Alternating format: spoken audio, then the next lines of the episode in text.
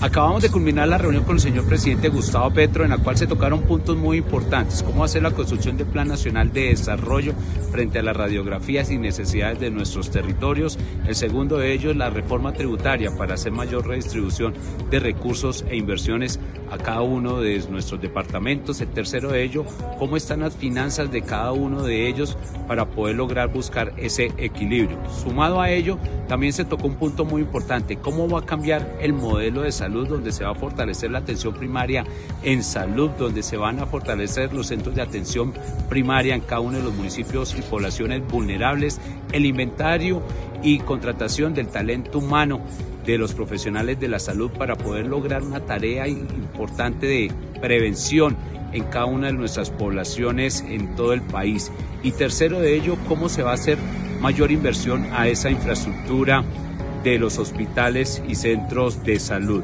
Sumado a ello, también logramos avanzar en lo que ha recomendado el fortalecimiento de nuestro sistema de salud, infraestructura física, los programas de alimentación escolar, transporte escolar y un punto muy importante, el fortalecimiento del turismo. ¿Cómo le vamos a apostar a la promoción turística? Donde tenemos que apostarle a una meta de 12 millones de turistas anuales para poder lograr hacer también transiciones y sobre todo generarle mayores dividendos a nuestros territorios. Santander es uno de ellos que tiene esa gran vocación y sobre todo un turismo sostenible que genere el verdadero equilibrio social.